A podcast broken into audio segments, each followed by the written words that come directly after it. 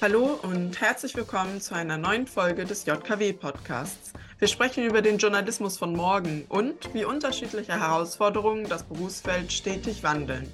Heute bleiben wir bei dem Bereich Kommunikation als Beruf. Zu Gast haben wir Frau Steffi Scholz. Sie arbeiten bei RTL Nord, sind Chefin vom Dienst und auch noch für die VolontärInnen zuständig. Ein paar Infos zu RTL Nord. Bei RTL Nord kommen die Nachrichten aus zwei Regionalstudios, einmal Hamburg-Schleswig-Holstein und Bremen-Niedersachsen. Wer also von euch, liebe ZuhörerInnen, ein Fernseher zu Hause noch hat, kann ab 18 Uhr für 30 Minuten immer von montags bis freitags die Nachrichten sich anschauen. Den Sender gibt es seit den 80er Jahren und es werden bei ihm auch noch Beiträge und Sendungen für die anderen Sender der RTL-Gruppe, wie zum Beispiel RTL, NTV, Vox, aber auch RTL 2 produziert. Sonst muss ich dazu sagen, ließ sich ähnlich wie bei Herrn Helfrich nicht allzu viel über sie finden. Vielleicht ergänzen Sie dann einfach noch die fehlenden Informationen. Zunächst aber erstmal vielen Dank, dass Sie, Frau Scholz, bei uns sind. Ja, genau.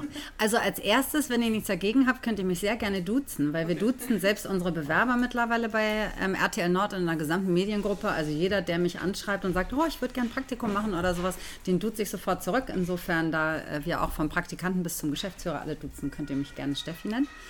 Genau. Und dass ihr mich nicht gefunden habt ähm, bei äh, Facebook und Konsorten, könnte mit meiner Namensänderung zu tun haben, weil ich am 14. Oktober geheiratet habe. Und vorher hieß ich halt Böhm. Ah. Und ganz früher hieß ich Frequin. Also äh, 2000, als ich bei RTL Nord angefangen habe, ich bin da jetzt 22 Jahre und 10 Monate, ähm, hieß ich noch Frequin. Dann habe ich äh, geheiratet, habe zwei Kinder bekommen und äh, habe den Namen dann behalten. Und ähm, jetzt habe ich gerade geheiratet, deswegen heiße ich jetzt Scholz. Aber grundsätzlich bin ich äh, sowohl bei Facebook als auch bei Instagram und so weiter vertreten. Aber auch wenn man bei LinkedIn oder Xing guckt, dann findet man nicht so viel über mich, weil ich äh, Jura studiert habe äh, hier gegenüber ähm, in der Schlüterstraße und ähm, habe währenddessen Praktika gemacht und dann habe ich ähm, bei RTL Nord angefangen und habe da mein Volo gemacht und bin da immer noch. Dann nochmal vielen Dank für diesen kleinen Input und damit kannst du auch gerne direkt starten. Genau, wissen, was äh, zu Hause los ist, das ist unsere Aufgabe. Ähm, Du hast ja schon erzählt, wir haben vier Standorte. Wir machen mittlerweile genauso viele regionale wie nationale Berichterstattung. Das macht es auch sehr attraktiv, lange bei RTL Nord zu bleiben, weil früher hat man sein Volo gemacht und ist dann als junger Reporter irgendwie noch ein paar Jahre geblieben und hat dann gesagt, so, jetzt will ich mich mal weiterentwickeln und für andere Formate arbeiten und das ist halt mittlerweile genauso bei uns möglich. Und ja, ähm, das ist mittlerweile mindestens 50-50, dass wir für unsere Sendung arbeiten, aber auch für alle nationalen Formate bei RTL und NTV. Genau, die beiden Regionalsendungen hast du ja schon erwähnt. Wir sind ungefähr 110 Mitarbeiter. Das Durchschnittsalter ist 35 und die Ausbildungsquote liegt bei, ich glaube, sie hat sich sogar gerade schon wieder ein bisschen erhöht, bei mindestens äh, 15 Prozent. Also ich würde mal sagen, im Moment liegt sie bei 20 Prozent. Wir haben im Moment ein bisschen mehr Volus. Ähm, gerade in Hamburg und Schleswig-Holstein sind wir jetzt, glaube ich, im Moment 13 Volontäre, die in meinem Team sind. Das ist schon relativ viel. Genau, die beiden Regionalsendungen hast du auch schon erzählt die, und die Uhrzeit, da muss ich gar nicht mehr viel zu sagen. Von den Themen finde ich die Bandbreite sehr spannend bei uns, weil wir ja Auflagenfernsehen sind. Also RTL muss ähm, das Regionalprogramm ähm, für Hamburg und Schleswig-Holstein und auch Niedersachsen-Bremen veranstalten. Und dadurch sind wir verpflichtet, einen ausgewogenen Anteil an Politik, Gesellschaft, Wirtschaft etc. abzubilden, weswegen wir ähm, einfach auch Beiträge machen können, die relevant sind für den Zuschauer und die einfach wichtige Themen sind, die eventuell, wenn man irgendwo im nationalen Programm in einer Morgenkonferenz sitzen würde, äh, wo es gesagt würde, ja, das bringt vielleicht nicht genug Quote oder ähnliches, ähm, davon sind wir nicht so abhängig. Wir freuen uns auch über eine gute Quote und die ist uns auch wichtig. Aber ähm, ja, ich finde das ganz schön, dass wir halt wirklich die wichtigen Themen ähm, aus der Region, dass wir darüber berichten können, die manchmal auch so ein bisschen sperrig sind, so nennen wir sie.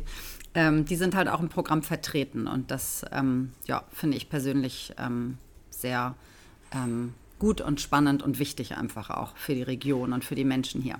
Wir haben natürlich mittlerweile auch einige Sendungen bei RTL dazu bekommen. RTL hat ja sein Informationsprogramm ausgebaut. Also wir haben jetzt auch Leute, die ähm, eine ganze Woche da sitzen und einen Beitrag für RTL direkt zum Beispiel abends schneiden oder Gala TV. Bei NTV haben wir jeden Tag einen Korrespondenten bei uns sitzen. Das ist äh, Dania Maria Hohn im Wechsel mit einem anderen Kollegen. Also die sitzt dann da und wartet jeden Tag darauf, dass sie irgendwie geschaltet wird. Ähm, und mal hat sie dann auch ruhigere Tage, aber mal geht es dann auch früh morgens los und dann ähm, steht sie den ganzen Tag da und schaltet halbstündlich für NTV und für andere Sendungen noch. Ähm, ja, und dann haben wir natürlich auch exklusiv, explosiv und so weiter, Punkt 12, alle Formate, die wir zuliefern. Und ähm, wir haben Korrespondenten bei uns sitzen, die rausfahren und drehen gehen, auch andere, die ähm, da, also in der Redaktion sitzen und dann Beitrag schneiden und Material verarbeiten. Also unsere Punkt 12 Korrespondenten fahren weniger raus, sondern verarbeiten dann wirklich Material und produzieren das einfach fürs nationale Programm. Das ist ganz unterschiedlich. Wir sind natürlich auch auf Social Media vertreten und ähm, haben eine Internetseite rtlnord.de die wir vor ein paar Jahren ähm, zum Glück erneuert haben. Sie war sehr alt und war früher eher eine Mediathek. Ähm, das habt ihr bestimmt auch im Laufe eures Studiums gelernt, dass äh, Mediatheken, also die NDR-Mediathek, die nutze ich sehr gerne, aber oder die ARD-Mediathek, aber ansonsten ähm, bringen Mediatheken nicht so viel. Und bei Facebook zu sagen, ja, das können Sie heute Abend um 18 Uhr im Programm sehen, das ähm, bringt auch nicht so viele Zuschauer. Deswegen seit einigen Jahren ähm, bilden wir crossmedial aus und arbeiten auch crossmedial und ähm, haben Online-CVDs und schreiben da eigene Artikel und arbeiten ganz eigenständig journalistisch was ich ähm, sehr schön finde. Genau, und die ganze Sendung gibt es auf RTL Plus. TV Now hat sich ja umbenannt. Ähm, es gibt aber auch einen Livestream auf unserer Sendung, den man gucken kann. Einmal noch ganz kurz ähm, zum Volontariat. Ähm, ich habe euch auch so ein kleines Handout ähm, erstellt. Da steht das auch alles drin, was man so macht bei uns im Volo. Das dauert zwei Jahre. Man wird zum Redakteur, Reporter oder Redakteurin, Reporterin ausgebildet. Ein abgeschlossenes Studium ist Voraussetzung. Und im Volo lernt man ganz viel ähm, in der Praxis, aber immer mit professioneller Unterstützung. Das finde ich eine ganz schöne Kombi bei uns. Also ich habe damals selbst Praktika gemacht, irgendwie bei Hamburg 1, da habe ich alles selber gemacht und keiner hat so richtig drauf geguckt. Das war auch super, weil man einfach üben konnte und machen konnte. Da habe ich auch ganz gut drehen gelernt. Und beim NDR habe ich mal gejobbt in der Sportredaktion und ähm, die Volos dort, die durften eigentlich gar nichts selber und durften nur mitlaufen. Da hieß es immer, ja, die sollen nicht verheizt werden, wo ich immer dachte, wie sollen die denn Texten lernen, wenn die nie Texte schreiben? Und ähm, das finde ich bei uns eine ganz ganz schöne Kombination. Ich bin jetzt seit 2008, glaube ich, für die, nee, 2007 für die Ausbildung verantwortlich, dass es ähm, so ein betreutes Lernen ist. Und man darf alles selber machen, aber man hat immer jemanden in der Hinterhand, der die Dinge mit einem bespricht. Das finde ich in unserem Volo ganz schön. Ähm, ja, und da ist natürlich alles dabei. Also man schlägt Themen vor, man ähm, recherchiert die, man lernt erstmal überhaupt Kurznachrichten zu produzieren, also eine Nachricht zu texten. Das werdet ihr sicherlich auch kennen. Das ist eine hohe Kunst. Ähm, und dieses Handwerk sollte natürlich jeder beherrschen. Man lernt bunte Beiträge zu machen, politische Beiträge. Bei uns gibt es keine Ressorts, also jeder macht alles. Das kann halt wirklich einen Tag irgendwie auf dem Erdbeeracker sein und den nächsten Tag irgendwie im Rathaus. Und ähm, dann schreibt man natürlich Online-Artikel mittlerweile auch. Das finde ich auch ganz schön, dass man auch lernt, was ist eine gute Schlagzeile, dass man lernt, einen Artikel zu schreiben ähm, so dass man auch wirklich für die Zukunft ge gewappnet ist. Man produziert Webvideos, die sie ja noch ein bisschen vom Fernsehbeitrag unterscheiden, in der, im Storytelling. Man dreht selber auch mit dem Mojo-Set ähm, und hat sehr abwechslungsreiche Aufgaben und wir haben auch sehr viele ähm, Wochenstationen. Das sind 15 Wochen insgesamt, wo man dann in verschiedenen Ressorts in Köln ist eine Wahlstation hat. Vor Corona war New York sehr beliebt, also das RTL-Studio in New York. Da wollen jetzt wieder die nächsten irgendwie hin. Da muss man jetzt noch mal gucken, ob das mit den Kosten alles noch so gut funktioniert. Ähm, ja, aber da kann man relativ vielfältig auswählen, was man für eine Außenstation machen will. Eine Kollegin war zum Beispiel auch bei Logo, weil sie gesagt hat, das findet sie irgendwie spannend, sich anzugucken. Oder ähm, ja, Frontal 21 war auch schon mal jemand, irgendwie vier Wochen oder bei Stern TV, also ganz vielfältig. Und wir bieten sehr viele ähm, ähm, Seminare an. Die meisten veranstalten wir in-house. Also ich war damals noch ähm, selber vor langer, langer Zeit an der Akademie für Publizistik. Damals war diese vierwöchige Grundausbildung noch sehr printlastig. Und wir haben dann irgendwann festgestellt, dass vieles, was man dort macht oder zumindest damals gemacht hat, dass man das eigentlich schon kann, wenn man bei uns ein Volontariat anfängt Und dann haben wir beschlossen, dass wir ähm, die Seminare selber veranstalten. Und wir haben eine sehr langjährige Erfahrung, äh, ähm, Kollegin, sehr erfahrene Kollegin, die zum Beispiel das Interviewseminar macht, ähm, was über zwei Tage geht, die auch als Punkt 12 Reporterin lange gearbeitet hat, die dann auch immer einen Gast einlädt zum Beispiel. Das ist immer ganz spannend. Und die übt dann wirklich zwei Tage ähm, Interviewtraining, ja, und was ihr hier seht, Presserecht, Storytelling, Telegram, ähm, SEO, sowas schulen wir natürlich mittlerweile auch. Ähm, da arbeiten wir auch eng mit der RTL News Academy in Köln zusammen. Die bieten auch regelmäßig Trainings an, ähm, sodass man eigentlich in allem, was wichtig ist, geschult wird. Und das aktualisiere ich auch immer regelmäßig. Also ich sage auch den Volos immer, wenn ihr irgendwo ein Seminar seht, was irgendwie spannend ist, was uns weiterbringt in der Ausbildung, dann ist das natürlich nicht in Stein gemeißelt, was ich da mir bisher ausgedacht habe, sondern dann erweitern wir das einfach immer Jahr für Jahr ähm, um alle Themen, die irgendwie wichtig und relevant sind. Genau. So. Unser Alltag, den erzähle ich euch noch kurz. Äh, also um 8.45 Uhr geht's los, um 9.15 Uhr ist die Morgenkonfi. Es ist natürlich extrem wichtig, sagen wir auch immer allen schon im Praktikum, dass man gut vorbereitet in diese Morgenkonferenz kommt. Weil wenn die Leute da keine Themen mitbringen und morgens nicht schon Radio gehört haben oder einen Blick mal irgendwie in die Online-Medien geworfen haben, dann gibt es natürlich auch nicht viel zu diskutieren. Und dieses journalistische Interesse ist extrem wichtig, dass man also nicht morgens reinschlurft und sagt, oh, ich gucke mal kurz übers Morgenangebot und dann ähm, äh, ähm, äh, ne, lese ich mal die Halbsätze ab, die da drin stehen, sondern dass man wirklich sich mit den Themen aus der Region auseinandersetzt und natürlich auch überregional ähm, Interesse hat und ähm, sich da informiert. Also es ist natürlich auch wichtig, dass man alle nationalen und internationalen wichtigen Themen des Tages zumindest mal irgendwie gehört hat. Genau, ab 10 geht es dann los mit ähm, Recherchen und man bucht sich im Zweifel ein äh, Team und einen Schnitt, wenn man das nicht vorher schon getan hat. Wir planen natürlich auch vieles vor. Ne? Heute zum Beispiel Landespressekonferenz, das ist klar, dass die dienstags stattfindet. Deswegen ist natürlich klar, dass wir dann auch schon vorgeplant haben, dass wir da hingehen. Ähm, ja, und nachmittags sichtet man dann sein Material. Morgens bespricht man das natürlich alles mit dem ähm, Sende-CVD. Und ähm, dann sollte man um 17.30 Uhr fertig sein und vorher schon den Text abgenommen haben und das Ganze dann noch vertonen. Im Volo vertont man erstmal noch nicht, da hat man Sprechtraining. Ähm, aber ja, im Laufe der Zeit wird man dann natürlich fit und ähm, vertont dann auch seine Beiträge selbst. Und das ist immer ein schöner Schritt, finde ich, im Volontariat, wenn man dann wirklich von vorne bis hinten alles irgendwie selbst gemacht hat und dann so sein Baby in der Sendung hat. Das ist immer ein schöner Moment. Genau. Das war es erstmal so, was ich euch mitgebracht habe.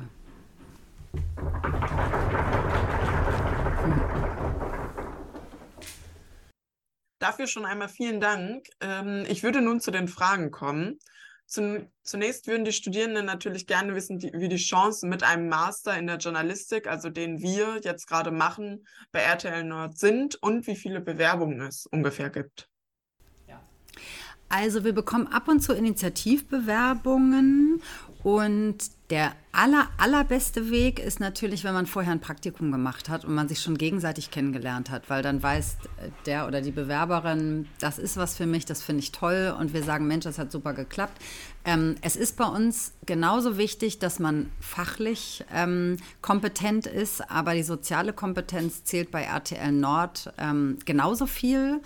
Ähm, da legen wir großen Wert drauf, dass jemand auch wirklich gut ins Team passt, kollegial ist, ähm, mit anpackt. Also wir haben ein, ein sehr, sehr besonderes Miteinander ähm, in unserer Firma. Das ist wirklich irgendwie, ja, fühlt sich immer so ein bisschen an wie so eine kleine Familie. Und da legen wir auch Wert drauf. Aber natürlich gucken wir auch immer, dass ähm, die Bewerberinnen und Bewerber ähm, schon gewisse Voraussetzungen erfüllen. Neben dem Studium ist es auf jeden Fall wichtig, dass man ich sag mal, mindestens ein Praktikum gemacht hat. Besser sind mehrere, aber natürlich ist euer Studium noch durchgetakteter als meins das war. Also ich habe einfach ein Semester ausgesetzt und habe dann acht Monate Praktikum gemacht am Stück irgendwie, weil ich dachte, Jura ist dann doch nicht so. Presserecht finde ich zwar spannend, aber ich interessiere mich mehr für die journalistische Seite und dann habe ich das nebenbei gemacht, aber natürlich ähm, ja, ist das nicht mehr ähm, unbedingt immer gegeben. Also ich würde mal sagen, unsere erste Quelle für Volontariate ist immer, wir gucken einmal, wer war denn im Praktikum da, wer hat sich gut gemacht, wer wird jetzt fertig mit dem Studium, das muss natürlich auch immer irgendwie passen.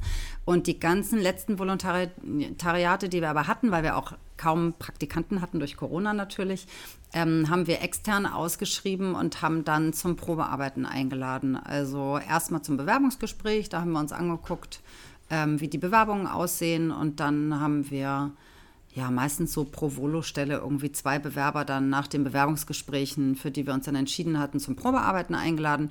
Die kamen dann so drei bis fünf Tage und haben mit angepackt. Und wenn wir euch zum Probearbeiten einladen, dann heißt das nicht, dass wir irgendwie schon erwarten, dass ihr fertige Journalisten seid, die wissen, wie man einen Fernsehbeitrag macht, weil dann würden wir natürlich kein Volontariat anbieten müssen und dann müsstet ihr ja nicht ausgebildet werden. Also es geht dann darum zu gucken, wie viel Potenzial hat derjenige, wie bringt er sich ein, schlägt er morgens vielleicht auch mal ein Thema vor oder zumindest über Slack, wir haben so einen Channel, wo man dann auch die Themen posten kann, das ist auch erstmal ganz angenehm dass man sich so reinfinden kann. Und wie packt derjenige mit an? Wie schreibt er vielleicht auch einen Nachrichtentext schon? Und ähm, ja, wie passt er einfach so ins Team?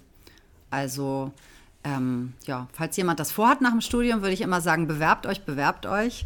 Denn ähm, wir haben relativ viele Plätze zu vergeben. Klar haben wir mehr Bewerber als Plätze, aber wir gucken uns jede Bewerbung ganz genau an und euer Studium ist natürlich auf jeden Fall schon mal eine gute Voraussetzung.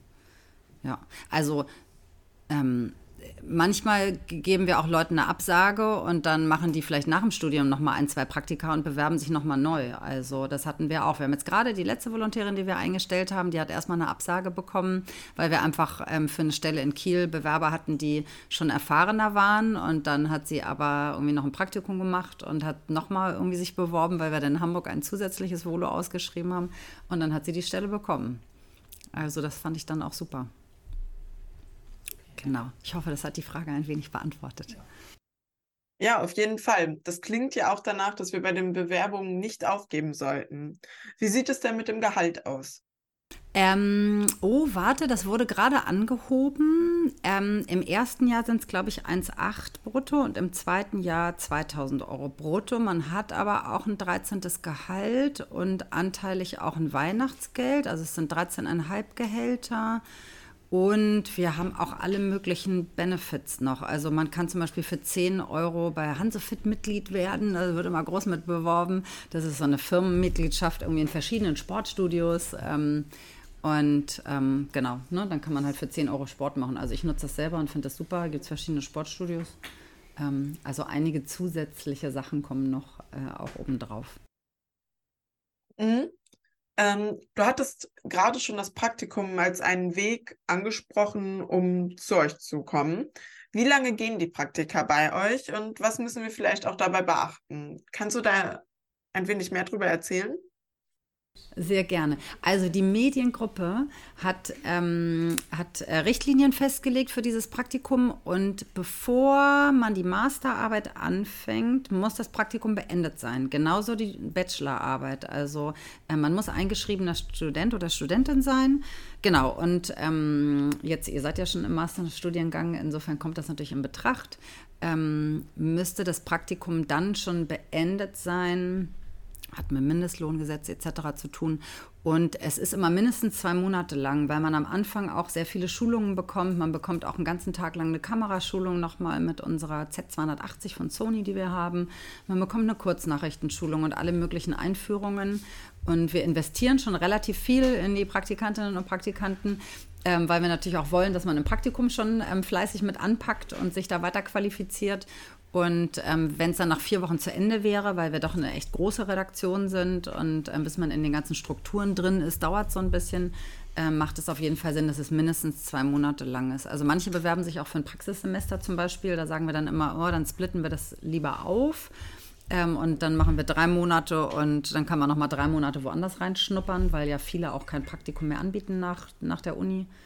Ähm, aber wir haben jetzt auch einmal schon eine ähm, Kandidatin verlängert. Die wollte noch woanders hin, da hat sie aber gar nicht gut gefallen und dann konnten wir sie zu uns zurückholen und dann hat die wirklich sechs Monate bei uns verbracht. Also das geht in Ausnahmefällen auch. Aber so zwei, also drei Monate finde ich noch idealer, weil dann kann man wirklich zwei Monate nochmal so richtig Gas geben und auch echt Beiträge mitproduzieren mit Unterstützung.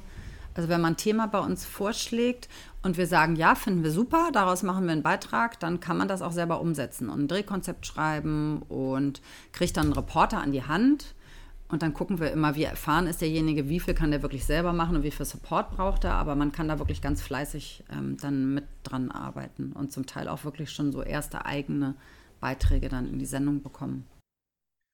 Wäre so ein Praktikum dann vergütet? Ja, das gibt, ähm, oh, ich glaube, es sind 300 Euro Aufwandsentschädigung im Monat. Ist nicht viel, aber früher gab es gar nichts. Ich bin froh, dass sich das geändert hat. Haben wir lange für gekämpft. Das klingt ja auf den ersten Blick gar nicht so schlecht. Äh, wenn du nun eure Ausbildung siehst, was sticht da hervor? Was begeistert dich? Ich bin ins Volo rein nach dem Praktikum und dann habe ich meine ersten Beiträge produziert und habe einmal mit dem CVD kurz über das Thema gesprochen und kam dann zurück und habe irgendwie einen Text geschrieben und dann hat die da einmal drüber gelesen und dann wurde das gesendet. Ähm, mittlerweile ist sie Chefredakteurin von NTV. Ich habe sehr gerne mit ihr zusammengearbeitet.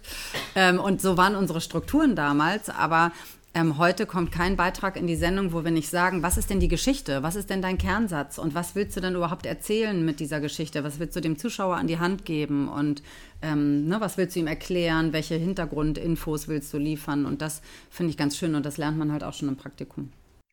Neben den Praktika, die wir meistens ja im Studium so oder so machen müssen, ähm, sind wir als Studierende natürlich auch immer wieder auf der Suche nach einem Job. Gibt es bei euch denn Werkstudierende?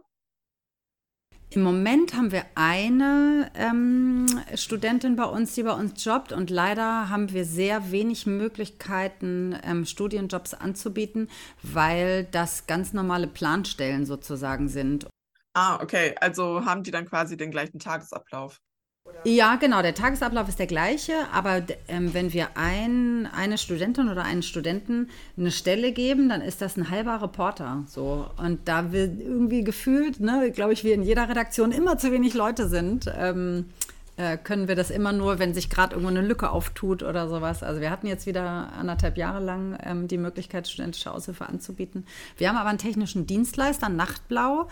Also wenn ihr auch gerne schneidet zum Beispiel und einfach produziert und in so eine Fernsehproduktion reinschauen wollt, die suchen regelmäßig Leute.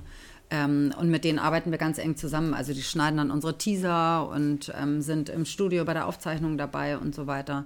Das ähm, ist auch auf jeden Fall ein spannender Job. Klingt auf jeden Fall ganz interessant. Ähm, so einen Job bekommt man dann auch, aber nur über ein Praktikum? Ja, also man kann sich immer bei uns bewerben grundsätzlich. Ne? Ich würde immer sagen, wenn ihr irgendwie Lust habt, bei uns zu arbeiten, schickt immer eine Bewerbung. Ähm, ne? Man kann ja nur dann sagen, geht gerade nicht und man bleibt in Kontakt oder was auch immer. Ähm, aber genau, also ne, am praktischsten ist es natürlich, aber meist, also häufig sind auch ähm, äh, Praktikantinnen oder Praktikanten schon fast fertig mit dem Studium, dann können die ja auch nicht mehr so lange bei uns jobben. Insofern, also manchmal, wenn man so eine Lücke hat, dann lohnt sich eine Bewerbung immer. Wir hatten am Anfang schon kurz darüber geredet, welche Sendungen ihr eigentlich produziert. Wie sieht es aber mit Aufnahmen für andere Sendungen aus? Vielleicht kannst du da ein wenig ins Detail gehen. Ähm, also wir machen natürlich das tägliche Nachrichtengeschäft oder auch bunte Themen. Ne? Also neulich war irgendwie Guinness Buch der Rekorde. Ähm, die Hammerhand von Hamburg hat wieder ihre Kokosnüsse geschlagen. Da waren wir auch dabei. Also sowas produzieren wir auch tagesaktuell natürlich. Ähm, und dann hat man aber auch die Möglichkeit, langfristige Themen vorzuschlagen. Also wir haben zum Beispiel viele historische Themen manchmal in der Sendung, die ich mal besonders spannend finde, irgendwie, wenn man das über die Geschichte lernt von Hamburg oder Schleswig-Holstein. Da haben wir so einen Kollegen, der auch schon ein bisschen älter ist, der das sehr gerne macht und auch ähm, gut erzählt. Und ähm, der recherchiert dann auch schon mal ein paar Tage daran oder hat mal so einen Recherchetag und dann ne, macht er die Recherche nebenbei im Alltag so ein bisschen weiter. Und dann dreht man auch mal einen ganzen Tag und schneidet dann auch einen Sechsminüter oder sowas. Also so langfristige ähm, Themen und ähm, nicht tagesaktuelle Beiträge haben wir auch in der Sendung. Also auch richtig in der Sendung? Ja, ja, also im hinteren Teil der Sendung haben wir eigentlich also ich war zum Beispiel letzte Woche Donnerstag, Freitag im Sende-CVD. Ähm, da haben wir alles tagesaktuell produziert. Ähm, aber es ist auch schön für den CVD, wenn er weiß, im Stehsatz hat er so ein, zwei Stücke, die auch jetzt langsam mal versendet werden müssen. Und dann produzieren wir wieder andere Dinge dann für die nächsten Tage zum Beispiel. Also manchmal hat man ja so ein Thema, was jetzt nicht heute laufen muss, aber vielleicht diese Woche. Und das schieben wir dann vielleicht auf den nächsten Tag. Und dann kann der das auch ein bisschen mit mehr Ruhe produzieren. Und dann ähm, kann man sich aus dem Stehsatz was nehmen, was schon fertig und schon abgenommen ist. Das ist auch immer ganz schön. Genau. ja, und also ähm, die Korrespondenten für die ganzen Kölner Sendungen und so weiter, die produzieren dann eigentlich eher wieder tagesaktuell. Also manchmal bekommen wir auch eine Bestellung für die Punkt 12 Reporter oder sowas, ähm, wo man dann auch irgendwie einen 12 Minuten oder so produziert. Da hat man natürlich dann mehrere Tage für Zeit. Also das passiert auch manchmal, wenn wir Themen anbieten. in Köln gibt es ja mittlerweile auch Ressorts und nicht mehr die Redaktion. Die Redaktionen sind ganz klein, da sitzt, glaube ich, dann der CVD und, ähm, und die Moderatorin oder so oder der Moderator. Ähm, und in den Ressorts wird ähm, entschieden, was für die verschiedenen Sendungen gemacht wird. Und wir bieten Themen den Kölner Ressorts an und die ähm, bestellen dann bei uns. Und wenn das was Langfristiges ist, dann ähm, produziert man auch halt ne, für in ein paar Wochen dann irgendwie einen rohen Beitrag und muss sich erstmal auf die Suche machen nach Menschen, mit denen man dann drehen kann. Mhm. Äh, von den Studierenden kam nur noch die Frage, ob immer ganze Beiträge bestellt werden oder kann es auch vorkommen, dass ihr nur die Zulieferung, sag ich mal, produziert? Beides. Ja, also wir haben so einen Slack-Channel, ne? ich weiß nicht, ob ihr das Programm kennt, da gibt es, äh, genau, die verschiedenen Channels von den Ressorts und die slacken halbstündlich an alle Außenstudios, wer kann noch dies holen, wer kann noch einen Experten suchen, wer kann noch das und so weiter? Und dann geht immer derjenige, der die ganze Köln-Korrespondenz an dem Tag macht, der geht dann zum Sende-CVD und sagt, können wir noch Wechsel holen, können wir noch dies, können wir noch das? Und dann sagt man immer, ja, nein, vielleicht, nein, jetzt wirklich gar nicht mehr. So, und das sind dann so kurzfristige, kurzfristige Bestellungen. Dann haben wir zum Beispiel einen Korrespondenten in der RTL Aktuell-Konferenz sitzen, der kriegt dann explizit irgendwie eine Recherche für abends für die Sendung und muss vielleicht auch noch irgendwie einen Experten drehen oder was auch immer, ne, zu einem Termin fahren oder sowas. Und dann haben wir halt ganze Themen, die wir vorschlagen oder Köln sagt, hey, das ist ja spannend irgendwie, ähm, wir haben gesehen, im Norden passiert das und das was aber selten eher der Fall ist, weil wir natürlich die Themen auf dem Zettel haben und dann bestellen die halt ganze Beiträge wirklich, die aufwendiger sind. Also ich habe gerade eine Recherche, weil die echt auch aufwendig war im Kopf von einer Kollegin, die in der Arche gedreht hat in Jenfeld in der Corona-Zeit und da auch eine Familie dann nach Hause begleitet hat und so und bis sie dann überhaupt die Kontakte geknüpft hatte und jemanden gefunden hat, der mit uns drehen wollte. Das hat sie auch als Reporterin vor der Kamera gemacht, hat dann die Menschen da vor Ort getroffen und mit denen über ihre Probleme gesprochen und so. Und das war dann auch ein längerer Beitrag. Ich glaube, der war jetzt so sechs Minuten oder sowas. Und den hat sie dann für, glaube ich, Punkt 12 produziert und wir haben den dann bei uns auch gesendet. Also die Zweitverwertung, die machen wir natürlich auch sehr gerne, dass wir dann noch ein bisschen mehr ähm, ja, Ortsmarken reinbringen und das ein bisschen mehr regionalisieren im Text und dann ähm, können wir natürlich die Synergieeffekte nutzen. Okay. Äh, ihr betont auf eurer Website und du hast es hier auch schon hervorgehoben, äh, eure Eigenständigkeit und Unabhängigkeit. Warum ist das so?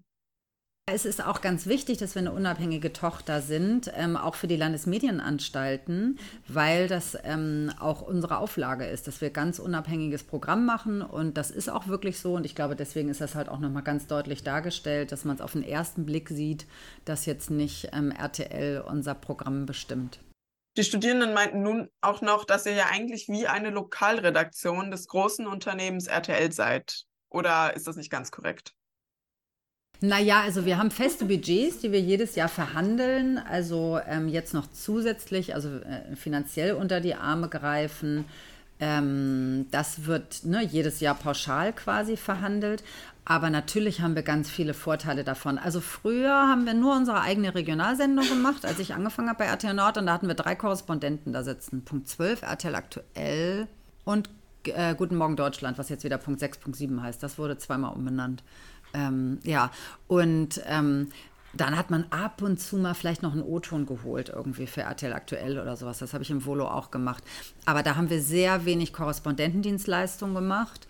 Und ähm, das hat sich total gewandelt. Ne? Jetzt ist es ungefähr 50-50. Und dadurch haben wir natürlich auch ganz viele Stellen aufgebaut. Und diese Stellen hängen natürlich auch an den Aufträgen, ähm, die aus Köln bestellt werden sozusagen. Und die Außenstudios sind natürlich ganz, ganz wichtig für alle Kölner Redaktionen, weil wir liefern ja die Inhalte. Also ne, ähm, ansonsten müssen sie sich von Fremdagenturen bedienen oder sowas. Insofern ist natürlich jedes Regionalstudio total wichtig, weil wir die Kompetenz vor Ort haben und die Kontakte vor Ort haben und die Themen zuliefern. Und deswegen ähm, ja, ist das natürlich auf jeden Fall ganz wichtig. Also für unsere eigene Sendung sind wir, äh, also wir sind ein 100% eigenständig arbeitendes Unternehmen. Wir bieten auch selber die Themen an. Aber natürlich, wenn Bestellungen aus Köln kommen, wir haben da Leute sitzen, die dort sitzen, weil wir so viele Korrespondentendienstleistungen machen. Und ähm, das ist natürlich eine Win-Win-Situation. Sie sind ja hier in Hamburg und direkt, sage ich mal, hier vor Ort hat RTL mit der Übernahme von Gruner und Jahr für Aufsehen gesorgt. Inwieweit spielte diese für euch im Lokalen eine Rolle? Für uns nicht wirklich, ist natürlich ein Riesenthema ähm, grundsätzlich, also es beschäftigt uns auch. Ähm, im positiven Sinne spielt es eine Rolle, weil wir uns mit den ähm, Volontärinnen und Volontären dort verknüpft haben. Also wir haben am Donnerstag unseren Ausbildungstag, ähm, den habe ich organisiert. Da besuchen wir Google, da bin ich schon ganz gespannt. Ähm, und wir haben zu den Volos gesagt, aus dem Digitalteam von Gruner und Ja, die haben nämlich neben der Henry-Nann-Schule noch ein eigenes Volontärsteam mit sechs Leuten ähm, ob wir das nicht zusammen machen wollen, weil wir uns jetzt so ein bisschen connected haben und uns austauschen bei der Ausbildung und ähm, gucken, was für Weiterbildungsmaßnahmen gibt es. Können die uns vielleicht ein bisschen ähm, Online-Journalismus beibringen, in Schulungen? Bringen wir den TV bei? Also das ist so unsere Verknüpfung. Wir hatten auch schon mal Drehs, wo wir irgendwie den Stern begleitet haben oder sowas. Da haben wir natürlich als Hamburger Standort so ein bisschen Vorteile. Aber ansonsten betrifft uns das als RTL Nord noch nicht wirklich. Köln natürlich ganz viel. Bin auch mal gespannt, wie es weitergeht. Mit der Übernahme kam mit dem Online-Journalismus ein Feld dazu, was bei euch eigentlich hinter dem Fernsehen steht. Oder wie siehst du das? Also die ähm, jungen Leute, die jetzt bei uns anfangen, die äh, werden natürlich von vornherein crossmedial ausgebildet, aber alle anderen waren natürlich TV-Profis. So, und Gruner und Ja, das sind äh, Print-Profis und äh, auch zum Teil Online-Profis. Und man muss sagen, dass RTL ja relativ spät erst ähm, mit online durchgestartet ist. Äh, wenn man sich anguckt, ähm, ne, der Axel Springer Verlag und die Bildzeitung war sehr viel früher dran als wir. Also ähm, da sind wir ähm, früher etwas hinterhergehinkt und dann kam die große Offensive und der Relaunch und so weiter. Und mittlerweile ist RTL.de ja auch sehr erfolgreich. Ähm, NTV sowieso. Aber ähm, ja, da äh, gibt es natürlich bei allen, die sehr lange TV gemacht haben, gab es erstmal einen ganz hohen Schulungsbedarf. Ne? Wir haben jetzt auch Redakteure und Reporter oder Reporterinnen, die ähm, dann äh, in den Online-Journalismus eingestiegen sind, aber die mussten natürlich erst ein bisschen schreiben lernen, weil die das nicht täglich gemacht haben. Und so die Verkaufe und die Headlines und sowas, da habe ich jetzt auch Seminare organisiert, weil das ist natürlich was, ähm, was Printprofis aus dem FF können und jeden Tag gemacht haben seit Jahren. Und ähm, TV-Journalist hat jetzt vielleicht nicht jeden Tag eine Schlagzeile geschrieben. Das machen wir CVDs für die Sendung, aber die anderen halt nicht. Und das ist natürlich eine hohe Kunst. Und deswegen, ne, das ist so dieses gegenseitige Lernen, glaube ich, ähm, was immer noch weiter stattfinden kann, wo wir gegenseitig äh, uns befruchten können, sozusagen. Ja, aber ansonsten, also ich versuche immer irgendwie den Kontakt zu halten zu ähm, den ähm, Leuten von RTL Deutschland ist es ja jetzt. Wir waren bei der Sommerfeier eingeladen. Das war ganz nett, weil wir uns alle so ein bisschen gegenseitig kennengelernt haben. Und das Schöne finde ich, dass man am roten Teppich zum Beispiel, früher war das so, oh, ich bin hier für RTL Exklusiv und für RTL Nord und sowas. Und dann stand da so ein Team von Gala oder so. Und da hat man sich halt als Konkurrenz empfunden. Und jetzt ist es so, dass man sagt, ey, was dreht ihr denn? Und wollen wir später unser Material austauschen oder so? Ähm, da sind wir noch dran, ähm, dass da noch mehr Inhalte auszutauschen, aber ja, ich glaube, die sind auch mit genug Umstrukturierung gerade beschäftigt. Das hat jetzt noch nicht so oberste Priorität. Ja, gut, aber so ganz die letzten seid ihr bei der kosmedialen Aufstellung ja auch nicht. Ja, natürlich, aber, aber so in der Branche, also ich bin ja jetzt auch schon lange bei RTL Nord und ähm, ja, was so unsere eigene Seite anging und auch ähm, der Fokus bei RTL lag einfach sehr lange, glaube ich, auf TV und ähm, dann ging es so langsam los mit Online, aber diese große Offensive, die kam halt, ja, äh, ein bisschen später als vielleicht in anderen Verlagen. Das klingt ja jetzt alles erstmal sehr positiv. Also die lokale Berichterstattung, aber auch eine mögliche Arbeitsstelle für nationale Angelegenheiten. Gibt es denn auch Sachen, die eher schwieriger in einem regionalen Sender auszuführen sind? Also, ich kann natürlich auch total die Journalistenschule in Köln empfehlen. Ne? Also, die suchen auch regelmäßig Bewerberinnen und Bewerber und die werden ähm, künftig auch wahrscheinlich ähm, die, den, den Start etwas ähm, verlagern, weil das war früher immer alle zwei Jahre und ähm, das könnte sein, dass da sogar häufiger jetzt ein Start der Journalistenschule möglich ist. Und das ist natürlich auch mega spannend. Also wenn ich mir angucke, was die dort für Stationen machen bei irgendwelchen Podcasts und ich weiß nicht was, so weit sind wir jetzt noch nicht. Ähm, alle, die aber dann zu uns auf Station kommen, die, die haben dann nicht mehr ganz so viel Erfahrung bis dahin gesammelt im TV-Journalismus und im wirklich Beiträge erzählen und auf Bewegtbild Geschichten erzählen.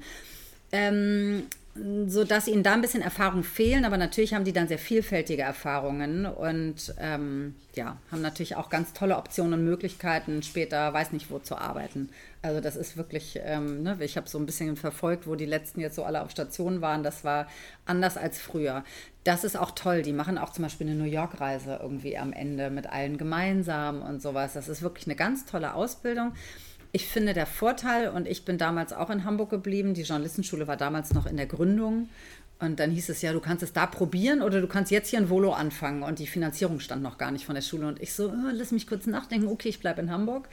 Ähm, und ich bin darüber sehr froh, weil ich das ganz schön finde, so eine Heimatredaktion zu haben, in die ich immer wieder zurückkommen kann. Und wenn ich mir unsere Volos angucken, angucke, die schwinden dann aus und sind in Köln im riesengroßen Ressort und die finden das auch alle total spannend, aber die kommen auch immer wieder wirklich gerne zurück und sagen, oh, ist doch auch schön, wieder hier zu sein irgendwie.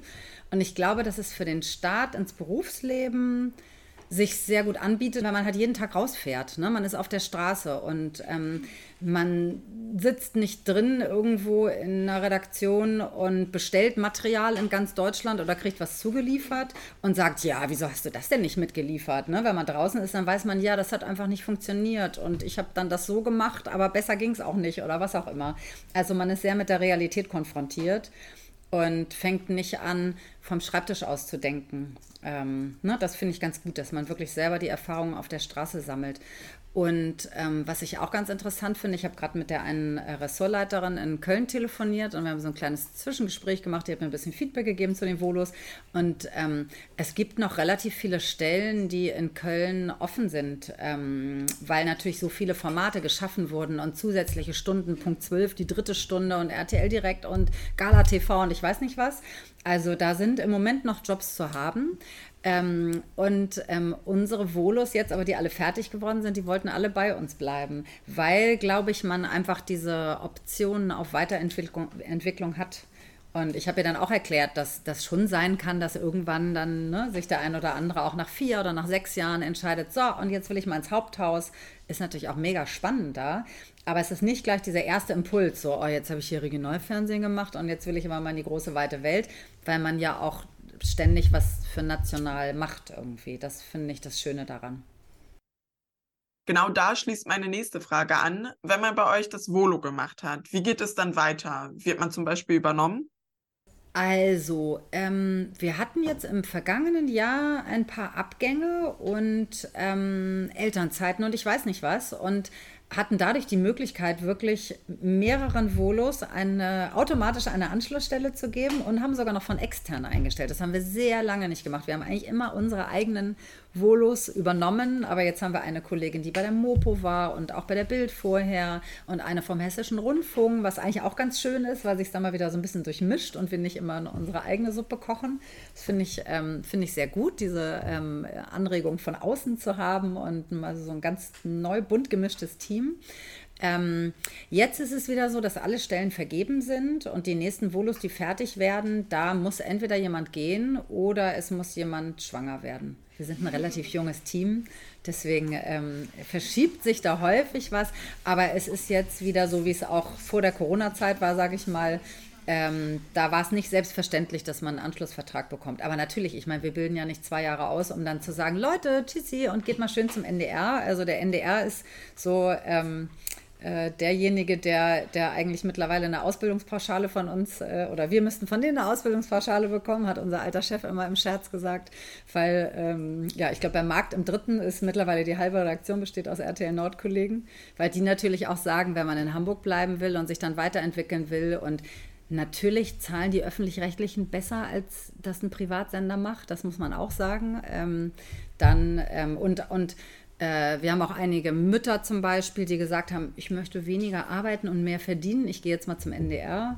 Eine Kollegin habe ich heute Morgen wieder am Radio gehört, bei der Tagesschau in 100 Sekunden, Romy Hiller. Die hat lange bei uns gearbeitet. Ähm, die, ähm, ja, die ist da hingegangen. Also das ähm, ja, ist natürlich auch immer eine Möglichkeit, sich dann da irgendwie nochmal weiterzuentwickeln. Die kommen aber auch immer alle zu uns und sagen, ja, ist schon cool und das Geld ist super und so. Und ich habe da jetzt auch meine Leute gefunden, aber ne, so das Miteinander vermissen sie immer alle. Das finde ich immer ganz schön. Wie sieht dann der Alltag nach dem Volo aus? Also eigentlich knüpft man daran an. Die meisten Volos starten dann mit ersten Korrespondentendiensten. Also häufig, dass man dann abends auch mal Schichten macht für Punkt 6, 7, 8, äh, ne, was vorher Guten Morgen Deutschland war. Dann schneidet man abends einen Beitrag für den nächsten Morgen zum Beispiel. Äh, manch einer rutscht auch direkt vielleicht mal in eine Punkt 12 Schicht rein. Oder wir haben auch eine Volontärin, die ist fertig geworden dieses Jahr. Die hat dann direkt mit RTL aktuell angefangen. Einer macht jetzt NTV-Dienste, seine ersten. Also es ist immer so ein bisschen, wo sich Lücken ergeben eigentlich ist es auch ganz schön, wenn man erstmal noch ein, zwei Jahre einfach regionale Beiträge macht, ne? weil man hat das gelernt. Ich finde, man ist nach dem Volo nicht fertig. Man hat eine Basis, man hat das Handwerkszeug gelernt, man weiß, wenn ich heute losfahre, bringe ich irgendwas mit nach Hause, daraus werde ich schon 2,30 machen können. Ähm, ich weiß, wie es geht so und dann muss man ja immer mit den Gegebenheiten vor Ort irgendwie gucken, klappt der O-Ton oder nicht oder was auch immer, aber man weiß, man bringt das ins Ziel. Man kann auch schon ein bisschen Kunst so und mal kreative Beiträge machen und in toller Bildsprache und mit einem ganz besonders tollen Text oder so und hat vielleicht schon so ein bisschen seine Nischen gefunden, die einem besonders Spaß bringen. Aber danach lebt man das erstmal richtig aus. Viele sind ja auch gerne vor der Kamera, zum Beispiel machen einen Reporterbeitrag und ähm, die tauchen dann erst so richtig ein und werden dann gute Reporter vor der Kamera so. Hier im Kurs kam nur noch eine weitere Nachfrage. Äh, und zwar, wie wichtig ist es für euch, dass die BewerberInnen einen Führerschein haben? Oh, das ist zumindest in Kiel sehr wichtig. Ähm, weil man da natürlich jeden Tag, also häufig mit dem Auto losfährt, mit der Kamera erstmal auch selber ähm, und äh, übers Land fahren muss, so, ne? weil das natürlich ein Flächenland ist. In Hamburg, ah, es ist jetzt also wir werden jetzt nicht sagen, du hast keinen Führerschein, dich stellen wir nicht ein, aber es ist schon wichtig. Also Christo Tatje zum Beispiel, der hat bei RTL Nord dann noch seinen Führerschein gemacht, weil er gemerkt hat, das geht einfach nicht ohne. Er braucht den, ne? So. Ähm, also ist schon, ist schon gut, wenn man den hat, sage ich mal. Okay, es ist somit auf jeden Fall nicht unmöglich. Gut zu wissen. Habt ihr denn eine Altersgrenze bei dem Volontariat? Nee, also keine festgeschriebene wie jetzt beim NDR oder so. Also wir haben gerade, wir haben auch einen Producer-Volo ähm, und eine Planungsvolontärin im Moment. Der Producer-Volo, der lernt wirklich ähm, Teams und Schnitte buchen, Live-Übertragungen, also alles, was mit Organisation zu tun hat. Der ist ich glaube, der ist gerade 30 geworden oder 29. Also der hat schon äh, Geschichte studiert und ähm, irgendwie hat sich hat im Archiv gearbeitet und ich weiß nicht was und hat sich dann bei uns beworben ähm, ja, grundsätzlich, also wir hatten auch schon mal eine Bewerbung von irgendwem, der glaube ich 39 war oder sowas. Da haben wir gesagt, das passt irgendwie nicht, dann auch als Jungredakteur dann bei uns zu starten. Das, ähm, das funktioniert nicht so gut, aber nö, wir haben jetzt keine Grenze, wo wir sagen, der muss jetzt unter 30 sein oder so. Ah, okay. Gibt es dann verschiedene Volos? Nein, also wir bieten das normale TV-Volontariat an, das ist das klassische Volontariat. So, dann haben wir ja natürlich auch noch andere Abteilungen. Also wir haben auch eine Doku, die die ganze ähm, Bildrechte, Verwertung einlesen und ich weiß nicht, was macht. Da bieten wir auch ab und zu ein Doku-Volontariat an, weil wenn wir da jemanden neuen brauchen und sagen, ach komm, jetzt bilden wir mal wieder selber aus. Also da hatten wir auch schon mal, ich glaube, zwei oder drei Doku-Volos im Laufe von 18 Jahren. Ähm, Producer Volo haben wir gerade abgeschlossen und haben jetzt jemand neuen eingestellt, ähm, weil wir auch gesagt haben, da bilden wir sehr gerne jemand aus, den wir dann eventuell auch übernehmen können. Und dieses Planungsvolontariat in Kiel, wir hatten früher ein Planungsvolo, wo man nur Planung gemacht hat und dann so eine kurze TV-Station. Das ist aber nicht wirklich sinnvoll, weil ein guter Planer ist auch ein guter Reporter und der weiß, wie man Beiträge macht und was eine Geschichte ist, weil er es selber gemacht hat. Und das haben wir im Laufe der Jahre festgestellt und deswegen bilden wir jetzt zum ähm, TV-Journalisten aus ähm, und mit Schwerpunkt Planung sozusagen. Und unsere Planer sind alle Reporter, die zu ein Drittel planen und zu zwei Drittel Beiträge machen. Das haben wir dann irgendwann entschieden, dass wir das besser finden. Und das bieten wir halt auch ab und zu an. Ja, also ich wollte jetzt nochmal auf ein von dir genanntes Auswahlkriterium eingehen, und zwar das abgeschlossene Studium. Es ist so, dass bei den öffentlich-rechtlichen Sendern momentan ein Umdenken stattfindet. Bedeutet weg von der Akademisierung der Branche hin auch zu einem Start nur mit dem Abitur oder einer Ausbildung. Diese Überlegungen, gibt es die bei euch schon oder noch nicht? Wie ist da so der Stand? Nee, also bislang muss man sagen, war das auch noch nicht notwendig in Anführungsstrichen, weil wir, sobald wir ausschreiben, wirklich gute Bewerbungen bekommen, wo gute Leute dabei sind. Also ich weiß, dass grundsätzlich die Bewerberzahlen, ich war mal zwei Tage bei Axel Springer, habe mir da die Ausbildung angeguckt. Die haben mich netterweise reingelassen und haben mir alles Mögliche erzählt. Das war total spannend. Ähm, und bei denen sinken zum Beispiel auch die Bewerberzahlen einfach. Ne? Und ich kann mir vorstellen, dass das grundsätzlich natürlich gut ist, auch zu gucken, vielleicht hat jemand nebenbei als YouTuber schon eine kleine Karriere gemacht, irgendwie bis zum ABI. Mm, also ich finde ehrlich gesagt die Lebenserfahrung und ähm, dieses auf eigenen Beinen stehen, sich selber organisieren, das finde ich so wichtig im Studium. Ich würde es jetzt nicht in Stein meißeln für alle Ewigkeit, aber da haben wir jetzt noch nie drüber gesprochen drüber nachgedacht. Wir haben eine Volontärin, muss man sagen, die ist 21 und die hat ihren Bachelor ähm, vollendet und hatte schon ein Volontariat in der Funke Mediengruppe und hatte Praktikum bei uns gemacht und wir haben gesagt, ah, so ein bisschen Erfahrung fehlt ihr noch. Und dann hat sie sich aber hingesetzt und hat gesagt, ich will unbedingt zum Fernsehen, ich will das. Ich mache jetzt dieses Volo, um danach zu euch zurückzukommen und mich wieder zu bewerben. Und dann hatten wir die Möglichkeit, noch ein zusätzliches Volo anzubieten und dann haben wir sie eingestellt, weil die auch wirklich so sehr gezeigt hat, dass sie das will. Ähm, und die ist super. Und die ist halt ne, 21, jetzt gerade geworden, glaube ich. Und der älteste Volo ist 30, also da ist eine, eine große Spanne irgendwie dazwischen. Ist bei euch also das Volo eine Zugangsvoraussetzung? Nee, also ich weiß zum Beispiel, dass in Köln jetzt gerade junge Redakteurinnen und Redakteure eingestellt werden, die direkt aus dem Studium kommen. Also das ist äh, die eine Option, dass sogar jetzt schon ne, angefangen wird, Leute einzustellen, die noch gar kein Volo haben und dann so ein bisschen im, im ähm, Business lernen. Eine Kollegin zum Beispiel, die hat jetzt gerade ihren Job angefangen und die haben die erstmal vier Wochen zu uns geschickt, damit sie nochmal raus auf die Straße kommt und TV macht. Also das wird sogar auch schon zum Teil gemacht. Und wir haben Leute, die sich nach dem Volo bei uns beworben haben. Zum Beispiel einen Kollegen hatten wir, der war bei Radio Hamburg zwei Jahre Volontär. Der hat dann noch so ein Jahr Redakteur zur Ausbildung gemacht. Ähm, da verdient man schon wie ein Jungredakteur, hat Stationen, aber nicht so viele und nimmt halt an den ganzen Seminaren teil. Also sowas bieten wir auch an. Dann muss aber halt immer eine Redakteursstelle frei sein. Ne? Aber manchmal, also wir hatten jetzt gerade, als wir so einen Schwung von Leuten hatten, die wir halt neu einstellen wollten, ich glaube, es waren insgesamt fünf, ähm, da hatten wir auch eine Kandidatin, die schon Volo hatte, aber noch nicht so erfahren war, dass sie wirklich tagesaktuell Beiträge produzieren konnte für uns. Und da war auch die Überlegung, ob wir dann ihr so eine Redakteurin zur Ausbildung anbieten. Das klingt so, als ob die Startmöglichkeiten bei euch schon sehr vielfältig sind. Wir hatten von dir nun schon häufiger den Begriff des Producers gehört. Was verbirgt sich dahinter? Die Producer, ähm, die sind wirklich die Unterstützer der Redaktion. Die buchen Teams, die buchen Schnitte, die kümmern sich um Live-Übertragungen, die fahren mit raus, äh, wenn wir den ganzen Tag, wir haben ja mittlerweile auch so einen Rucksack, eine Live-View, ähm, also man muss nicht mehr immer mit der SNG rausfahren und die aus Köln kommen lassen oder sowas, wenn irgendwas passiert, sondern du kannst ja auch mit dem Handy schon ähm, Schalten machen irgendwie mit der App. Ähm, die fahren da mit und kümmern sich um Außenproduktionen. Ähm, wir haben zum Beispiel im Triell jetzt gehabt in Schleswig-Holstein mit den drei Spitzenkandidatinnen und Kandidaten ähm, zur Wahl. Da organisieren die das. Da sind die quasi auch die Aufnahmeleiter vor Ort so ein bisschen.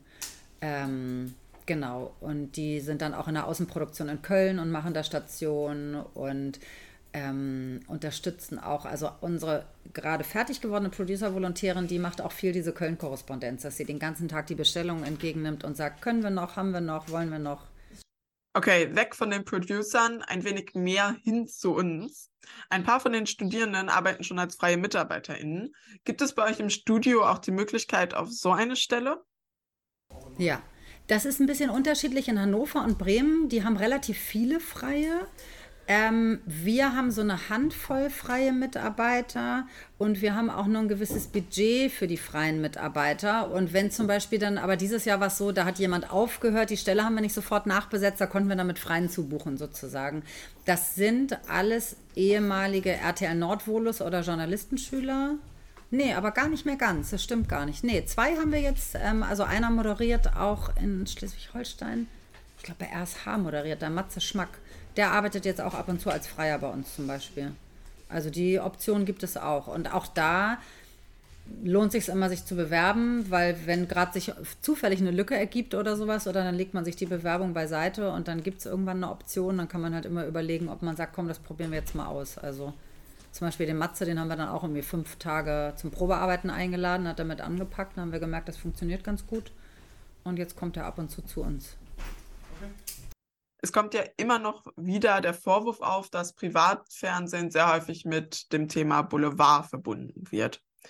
Und nun hat es jedoch auch das Hamburger Journal getroffen, und zwar, dass es viel Schleichwerbung und eine sehr boulevardeske Aufmachung gebe. Bei denen beschäftigen euch solche Fälle bei der Konkurrenz? Ja, also wir haben das auch in den Konferenzen diskutiert. Der NDR hat ja selber Beiträge gemacht. Wir haben einen Beitrag gemacht über die Thematik in Kiel im Landeshaus und Hamburg haben wir da mit erwähnt. Also das haben wir in den Konferenzen auch lange diskutiert. Und ähm, ja, man hat da natürlich jetzt auch nicht so einen expliziten Einblick. Und es gab ja auch die Kommission, die Unabhängige, die das untersucht hat. Ich habe selber mal beim NDR gejobbt und ähm, ja, also ich kenne auch einige Leute, die da arbeiten, wenn man so von den Strukturen zum Teil hört ähm, diese Einflussnahme, das kann ich jetzt überhaupt nicht beurteilen, aber dass da einfach andere Hierarchien sind und andere Entscheidungswege, das kann ich mir schon sehr gut vorstellen. Aber ansonsten stecke ich dann natürlich auch nicht drin und kann mir auch kein Urteil erlauben. Aber ähm, ja, ich finde es schon wichtig, dass man sowas diskutiert und dann auch darüber berichtet. Auf jeden Fall. Wie sieht es denn bei euch intern aus? Also gibt es eine Fehlerkultur, in der Probleme besprochen und aber auch die Sachen, die gut gelaufen sind, gelobt werden? Ja, auf jeden Fall. Also äh, ich finde auch seitdem wir unseren neuen Redaktionsleiter haben und das hat sich im Laufe der Jahre noch enorm entwickelt, also es war auch schon vor ihm so, aber der legt da ganz großen Wert drauf auf die Fehlerkultur. Also wir haben jeden Tag eine Kritik in der Sendung. Ich würde mal sagen, vom Tonfall sind wir häufig ein bisschen zu nett so. Ne? Also wenn wir Kritik verpacken, machen wir das immer sehr, weil wir auch so ein schönes Miteinander haben. Da sage ich auch manchmal, mm, manchmal können wir auch ein bisschen deutlicher sein.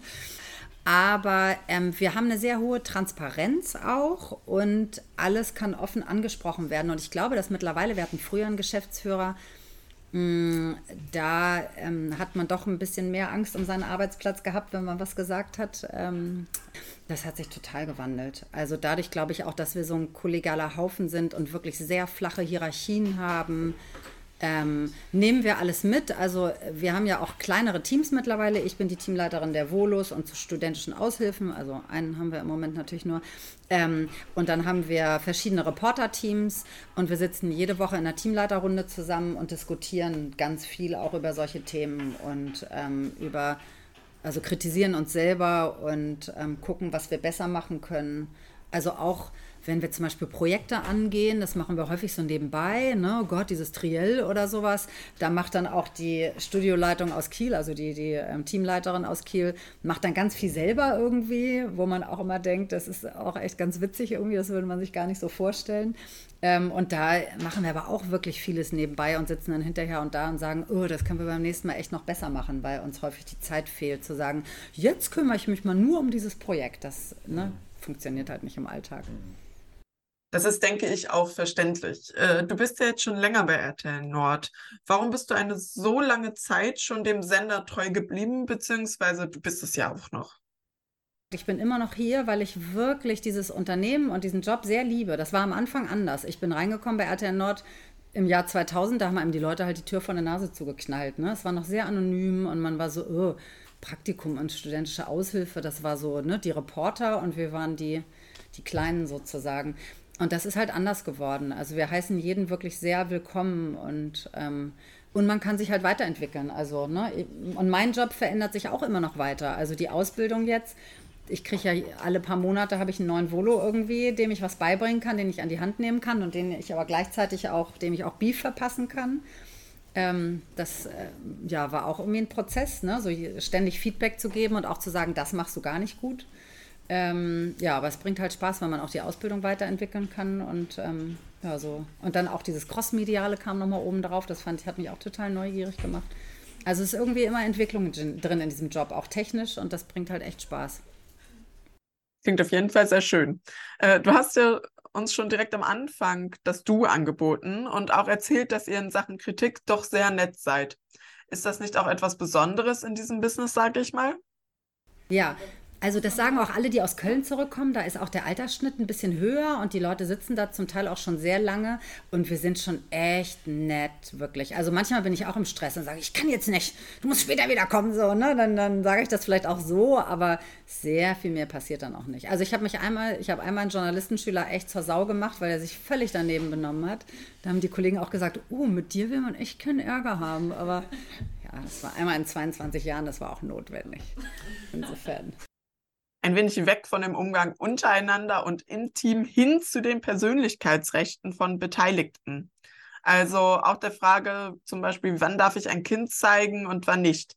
Wie wichtig ist bei euch das Thema Medienethik in der journalistischen Ausführung? Das finde ich ganz, ganz wichtig. Also wir pixeln sogar häufig, wenn wir es nicht müssen. Wir ähm, halten dann auch immer Rücksprache mit ähm, der Rechtsabteilung in Köln, wenn wir nicht ganz sicher sind natürlich.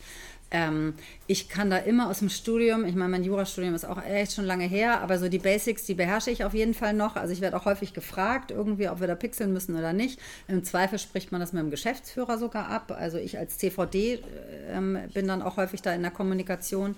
Ähm, und ähm, bei Menschen, die gestorben sind, ähm, die haben ja nur Anspruch auf Unterlassen, aber nicht mehr auf ähm, Schadensersatz den Anspruch. Manchmal müsste man die nicht pixeln pixeln, aber die pixeln wir aus Pietätsgründen dann, weil ich finde, ich überlege auch immer, möchte ich, also oder würde ich das wollen, wenn ich in der Situation wäre? Nein. Und ich finde, das hat absolut Vorrang vor der rechtlichen Lage. Ähm, und so ähm, handhaben wir das auch.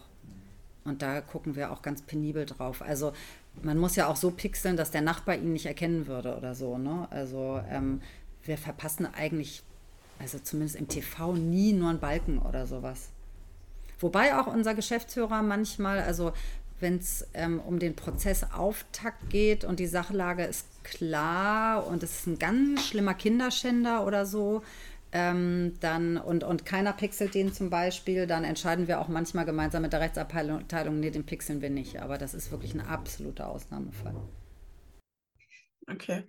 Ähm, uns Studierende hat nur noch eine Sache interessiert. Wir gendern hier eigentlich im Studium immer. Ich gender auch bei meinen Fragen.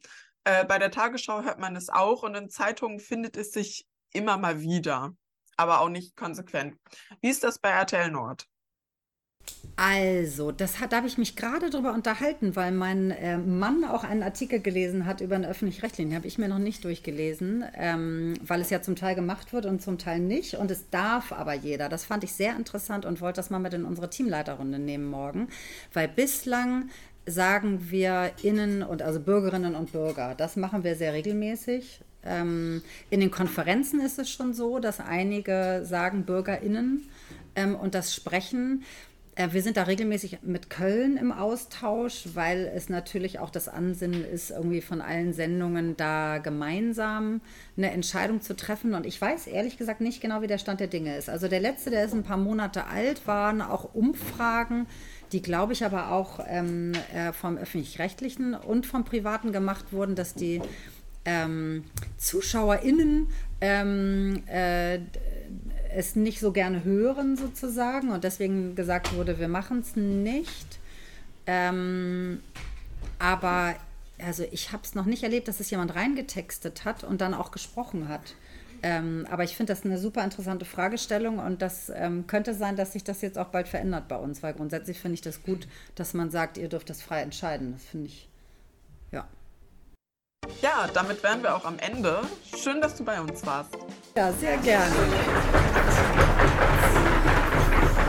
Ich freue mich, dass ihr mich eingeladen habt, denn RTL Nord war ja ein Wunsch und ähm, ja, das bringt auf jeden Fall Spaß. Ja, sehr gerne.